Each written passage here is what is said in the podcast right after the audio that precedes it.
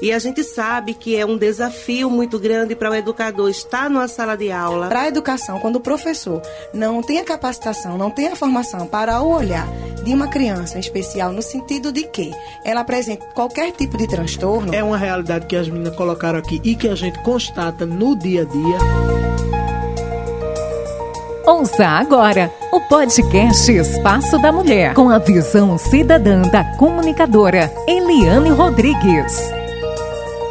Espaço da Mulher. E hoje vamos para a última série TDAH. Transtorno do déficit de atenção e hiperatividade. Palavra-chave: ajuda. A escola está preparada para ajudar a família, para detectar, para matricular ou rematricular o aluno que tenha o TDAH? O que a Secretaria de Educação Municipal vem oferecendo para os alunos e famílias que têm o TDAH? Isso é um transtorno, não é uma doença. A doença, ou ela tem cura, ou você morre dela. O TDAH não, é um transtorno. A criança já nasce com ele e leva para o resto da vida até morrer. O que a Secretaria de Educação do Estado vem fazendo? Quando eu falo assim, eu falo nas ações efetivas.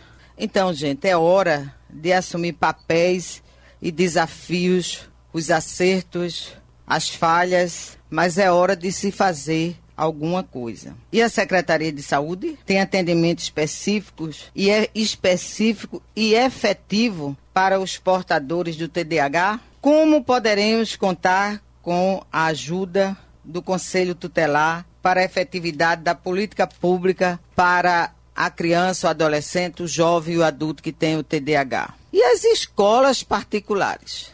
Elas estão preparadas para ajudar a família, para atender o aluno, para matricular, para detectar, para rematricular. Como eu já falei em outros momentos, esse é um transtorno que nós estamos abraçando e vamos cobrar políticas efetivas, seja lá de quem for quem esteja no poder.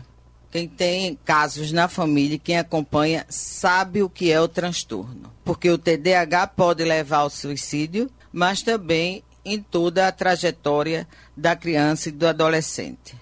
E fique atenta, fique atento, porque é importante a gente detectar muito cedo. Quanto mais cedo se detectar, melhor será para essa criança, para esse adolescente, para esse jovem, para essa pessoa adulta que tem o TDAH. E hoje nós vamos conversar com a Secretaria de Educação do município, com a professora Inalda Maria de Andrade, diretora do Núcleo de Educação Inclusiva do município. E seja muito bem-vinda. É um prazer estar aqui. E vamos conversar também com a representante da GRE, Tereza Valéria, que é técnica do Núcleo de Educação Inclusiva e Direitos Humanos e Cidadania da Gerência Regional da Mata Norte. Prazer estar aqui novamente. Né? Maria Virgínia Vieira, psicóloga clínica e organizacional, que também está aqui conosco.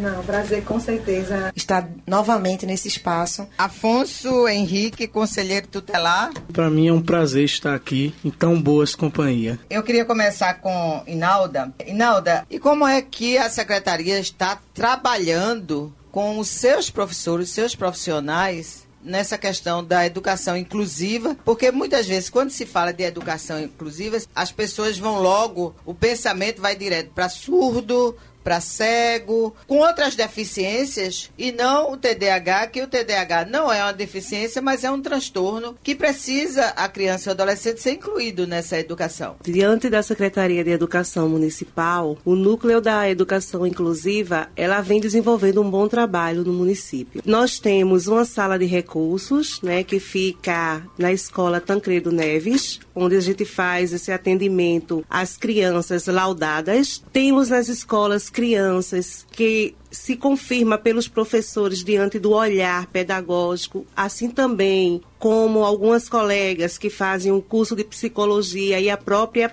psicóloga que trabalha conosco está no período ainda investigatório para se saber realmente qual o transtorno, qual o déficit que a criança tem estamos com uma parceria muito boa com o neurologista. Ele vem nos auxiliando bastante. Quando eu assumi a educação inclusiva, era uma dificuldade muito grande para que os pais conseguissem o atendimento com o neuro e também com o psiquiatra. Mas daí a gente foi até o médico, conversamos com o Dr. Jarbas e graças a Deus ele nos acolhe muito bem. E a gente sabe que é um desafio muito grande para o educador estar numa sala de aula com alunos que apresentam vários transtornos, né? Em que o professor em si não sabe se é um autismo, se é um déficit de atenção, se é hiperatividade, entre outros. E quando a gente chega com esse laudo, é tudo mais viável para trabalhar e assim desenvolver até técnicas de ensino e novas metodologias para que essa criança desperte a atenção, a concentração e a aprendizagem.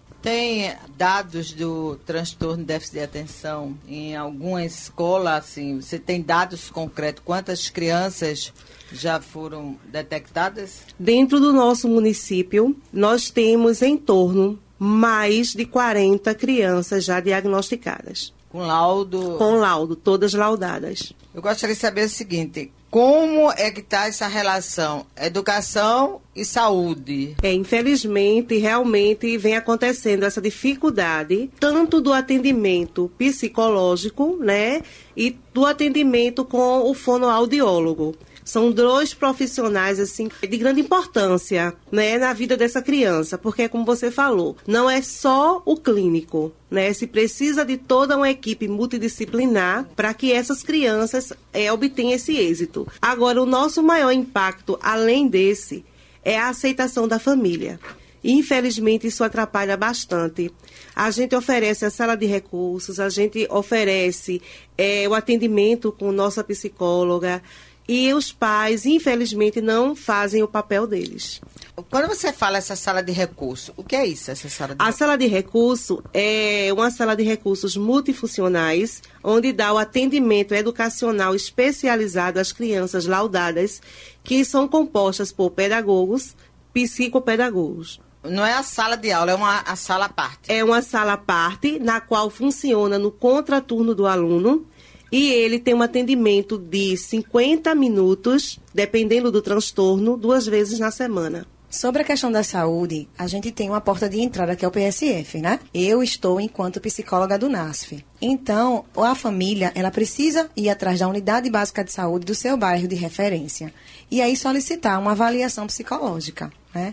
Também sou especialista na área, então eu faço avaliação psicológica. Já chegaram casos de crianças com dois anos, dois anos e três meses, que foi a idade mínima que eu já recebi, e fazemos a avaliação e encaminhamos para o psicólogo infantil né? A gente tem as abordagens. Não adianta um profissional que demanda um atendimento de triagem de adulto não ter um olhar especializado.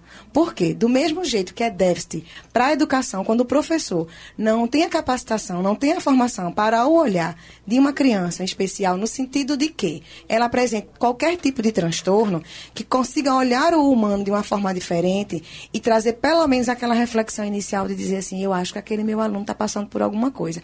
E aí começar começar a fazer um diagnóstico, a gente também, enquanto saúde, precisamos fazer um diagnóstico multiprofissional. É preciso que a gente faça primeiro uma avaliação com o psicólogo clínico. Ele identificando a hipótese diagnóstica, não é um diagnóstico fechado, é uma hipótese diagnóstica, os passos a seguir é a gente encaminhar. Então, normalmente, quando chegam para mim, enquanto psicóloga do NASH, fazer essa avaliação, eu solicito logo uma avaliação neurológica. Então, solicito uma avaliação neurológica e abro espaço para dizer e frisar. Eu solicito uma avaliação neuropediátrica. Não é neuro neurológica de um neuro para adulto. É uma, uma avaliação neuropediátrica. Porque o olhar do pediatra, ele é apurado para aquela criança no sentido do sistema nervoso e da sua cognição. A partir disso, ele tem espaço para voltar para a gente, volta para a gente. A gente também solicita uma avaliação psiquiátrica infantil, que também é um olhar especializado. Para isso, a gente tem a regulação, que nos oferece uma demanda de vaga. Normalmente é encaminhado para a UPA de Limoeiro, onde nós temos esses profissionais. E a partir daí, a gente começa a fazer um processo de acompanhamento. O processo de acompanhamento, Aliane, muito bom você ter trazido isso. Como é que se dá? Ele acontece no posto Áurea. O posto Áurea tem uma sala de atendimento infantil e uma psicóloga de atendimento infantil. No momento, ela está de licença maternidade e quem está demandando esta é a psicóloga Thaís Ribeiro. Thaís Ribeiro está atendendo no posto Áurea demanda infantil. Qual é a grande questão? Além do TDAH, a gente tem pessoas, outras crianças, né, com outros tipos de, de apresentação de transtorno, como a síndrome de Down, como crianças que têm outras, outras situações específicas que precisam da sala de atenção. Porém, em muitas vezes a gente continua evoluindo dentro do próprio PSF e assim a gente não a gente vai levando jogos estimulativos a gente vai levando a reflexão a gente solicita que o pedagogo faça esse acompanhamento porque se a gente não tiver as junções especificamente como é que a gente precisa iniciar esse trabalho? Um diagnóstico de um, de um psicólogo clínico que referencia para um neuropediatra um psiquiatra infantil e um psicopedagogo. Sem esses multiprofissionais, a gente não fecha um diagnóstico, porque não é um achismo, tem que ser uma certeza. Só que quando você detecta cedo, o que é que acontece? Você detectando cedo esse transtorno, o aluno vai ser adaptado, as provas dele vai ser adaptada, a avaliação dele vai ser adaptada, porque não é ninguém que tenha o QI baixo, do contrário, geralmente tem o QI muito elevado, muito elevado.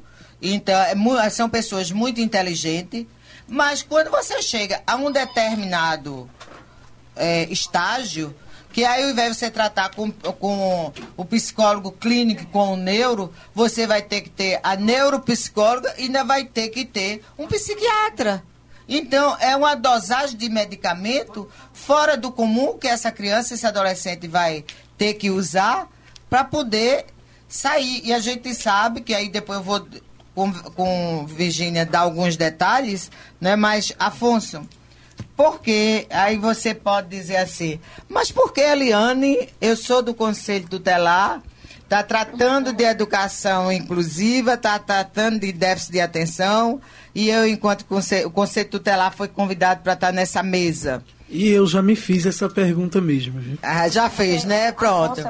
Eu entendo que o Conselho Tutelar, nessa luta, ele é fundamental na garantia de direitos de uma população que chega a ser, na fase inicial de crianças, chega a ser a 5% da população. E, se somar com os adultos, chega perto de 18%. Então, não é uma população qualquer. Se a gente tirar, tem 6 mil, 6 mil alunos, ou mais de 6 mil alunos em Nazaré, vamos tirar 6 mil. Você vê 5, 30, né? 6 mil já dá o quê? 5% dá 300, 300 alunos em Nazaré. Provavelmente deve ter o déficit de atenção. Quantos estão diagnosticados? Quantos estão sendo acompanhados? E aí eu acho que o Conselho Tutelar é fundamental nessa luta para essa garantia de direitos. Com certeza, Eliane. Eu acho né, que vocês já colocaram aqui essa questão brilhantemente. Enquanto ao Conselho, né, a gente vem procurando efetivar né, esses direitos, tanto o pessoal da Secretaria de Educação como o pessoal da Secretaria de Saúde são parceiros nessa luta. Sempre que a gente chega né, a diagnosticar, seja ela via escola né, seja ela via o professor, que é o que eu acho que realmente deve ser trabalhado, como você colocou, a escola como uma instituição, além de uma instituição de ensino, mas uma instituição humana. Né? Falta esse olhar do profissional da educação, né? perceber também é, esse, mais essa dificuldade no meio de tantas, né? Que a gente também olha assim, o professor ele é um guerreiro porque são inúmeras as lutas do dia a dia. A gente tem cada dia mais surgindo um transtorno novo, algo que não era antes identificado. A gente tem aí as crianças agora com microcefalia, né, que vão começar a, a frequentar a escola, Sim. né? Então a gente precisa desse profissional da educação, não apenas com esse olhar de reproduzir aquela educação bancária, de passar o que eu sei e o aluno tem que aprender. Realmente a gente precisa olhar para os alunos como pessoa humana que tem problemas, né, como qualquer outra pessoa, independente da idade. Então assim, sempre que diagnosticado, né, a gente tem feito as solicitações para acompanhamento, né, a gente tem essa dificuldade para o neuropediatra e para fono, né, é uma realidade que as meninas colocaram aqui e que a gente constata no dia a dia, né, então é uma pessoa que já foi atendida, já foi encaminhada para o CRES, logo mais à tarde também fiz outro encaminhamento de um adolescente né, em vida escolar que está se mutilando. Então, assim, são várias as questões que a gente tem que, que observar. São muitas as demandas, são muita é, é um problema sério que a gente não pode né, levar como as pessoas dizem, isso é frescura. Não é essa frescura ela leva à morte, ela leva ao suicídio. E a gente não pode fechar os olhos para isso. Então, o que eu posso lhe dizer, Eliane, que o conselho, né, a gente, eu não, não posso mentir aqui e dizer que a gente está nas escolas detectando, olhando aluno por aluno. Não, mentira que a, a gente não tem tempo para fazer esse serviço certo? Mas sempre que alguém procura o conselho, seja ele para uma ajuda de um atendimento médico ou para requisição de um direito, né? Quando um adolescente já tem aquilo detectado, já tem o laudo e não está tendo o seu direito devido, o Conselho Tutelar ele busca essas requisições e, quando não atendido, sem sombra de dúvida, a gente leva o Ministério Público porque os direitos estão acima de tudo. Levar essa discussão adiante, essa discussão ela não pode ficar aqui, Virginia. Ela não pode ficar aqui dentro desse estúdio. Essa discussão ela tem que ser ir para o espaço de vocês e dizer assim: a sociedade já está se manifestando quanto a isso e que a gente precisa dar uma resposta à sociedade para isso. Então, que tenha uma psicopedagoga, que tenha uma psicóloga para tantas escolas, para que ela fique direcionada para as escolas. Não é que ela vá hoje para o PSF da vila, amanhã vai do, do, do da Mataúpe, depois vai lá de, de depois vai não sei para onde e fica um dia para atender 200 meninos. Né? Então, aí não, não funciona. A gente tem que ter equipes mínimas de trabalho multidisciplinar. Então era isso que eu convidei vocês, justamente fazer essa provocação. Porque uma coisa, gente, se você se colocar no lugar do outro, se você sentir a dor do outro, você vai saber buscar a solução. Ou você tem a dor, ou você se coloca no lugar daquele que está sentindo a dor. Porque enquanto não tiver isso, a gente também não vai ter uma humanização em todos os serviços, seja em todos, né? Em todos os serviços. Quero agradecer a participação. Primeiro dizer, reforçar realmente que eu sou uma história da casa e fico muito feliz de estar tá contribuindo. E aí, dentro desse caminho, a gente está aberto, enquanto Serviço NASF, enquanto Secretaria de Saúde, para receber a demanda também da escola, do Conselho Tutelar, que Afonso é aí um grande parceiro. Afonso, eu digo que Afonso é meu parceiro direto porque está sempre ali, Virgínia, eu digo Afonso, mas não, ele vai, Virgínia, porque a demanda é grande. Então, enquanto NASF, estamos aqui à disposição né, para que a gente possa somar não só com ideias, mas também nessas atividades de, de, palestras, dentro do que a gente pode trazer. E até com orientação, né? Porque às vezes não é a questão só do atendimento, mas é de uma orientação. Olha, o norte é por ali. Nalda, obrigada pela sua participação, foi muito bom. Obrigada pelo convite, foi um prazer imenso. É um tema realmente que se tem muito a falar, muito a debater e que venha outros momentos para que a gente dê continuidade. Valéria, obrigada. Um abraço em Divânia. É, eu que agradeço né, a participação mais uma vez e dizer né, que a gente, enquanto Estado, realmente procura, tem essa parceria com o município. Né? Estado e município, eles têm essa parceria. Também escolas particulares. Estamos abertos né, a dar informações a quem aparecer na regional né, a respeito né, dessa área de deficiência, de inclusão. Porque Inalda, ela até colocou um ponto bem importante aqui, quando os pais dizem assim, meu filho precisa de um cuidador, não é, Inalda? E na realidade, esses filhos e esses alunos, eles precisam de autonomia. Os pais, eles não entendem isso.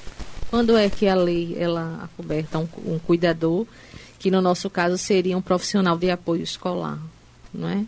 Então, higiene, auxílio e locomoção, que é a LBI, a Lei 15.146, de 6 de julho de 2015. Então, realmente, Estou aberta, né? A qualquer momento que vocês precisarem, a gente vem aqui novamente conversar sobre isso, porque é um assunto muito amplo. E não encerra por aqui, como você mesmo falou, né, Eliane?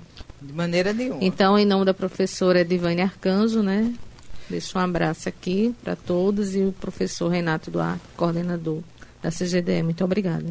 Eu vou ficar no pé de Virgínia e de, e de Inalda, né? Vou ficar daqui, eu vou ficar igual aquele repórter da Globo. Vamos marcar uma data para ter uma resposta para ver se tapou o buraco. Eu daqui a um tempo vou marcar. O que é que mudou em relação? Mas eu vou ficar no pé. Afonso, obrigada pela sua participação. Viu? Eu é que agradeço, Eliane, né, por poder estar aqui contribuindo, né, no meio de brilhantes contribuições que tivemos aqui, né, por parte da Secretaria de Saúde, representado por Virgínia, da Secretaria de Educação, por Inalda, da amiga Valéria da GRE, né, e sobre o seu comando, da companheira aqui que lhe substitui quando você não pode estar presente, né, e destacar assim a importância, né, do papel da rádio né, como rádio comunitária, de fato está discutindo né, assuntos que são importantes serem debatidos no dia a dia, não apenas aqueles assuntos superficiais que dão mídia, né, que todo mundo quer comentar, mas assuntos que a gente vê que impactam diretamente na sociedade. Né? A criança de hoje, ela é o adulto de amanhã. Então, eu destaco essa importância né, do tema trazido, não só esse tema, como diversos outros que já pude participar aqui. E me coloco à disposição sempre que necessário. Quem tem DH tem um transtorno. Ele faz tudo normal. A única coisa que ele não faz normal é regular o tempo. Que aí você tem que regular o tempo, senão se atrasa para tudo. Tem aquela pessoa que se atrasa em todos os compromissos. Vá pesquisar é capaz de ter o TDAH. Vamos ficando por aqui. Fique com Deus que nós estamos indo com ele. Tchau, tchau. Você ouviu o podcast Espaço da Mulher, com a visão cidadã da comunicadora Eliane Rodrigues. Uma realização da AMUNAM, Associação das Mulheres de Nazaré da Mata.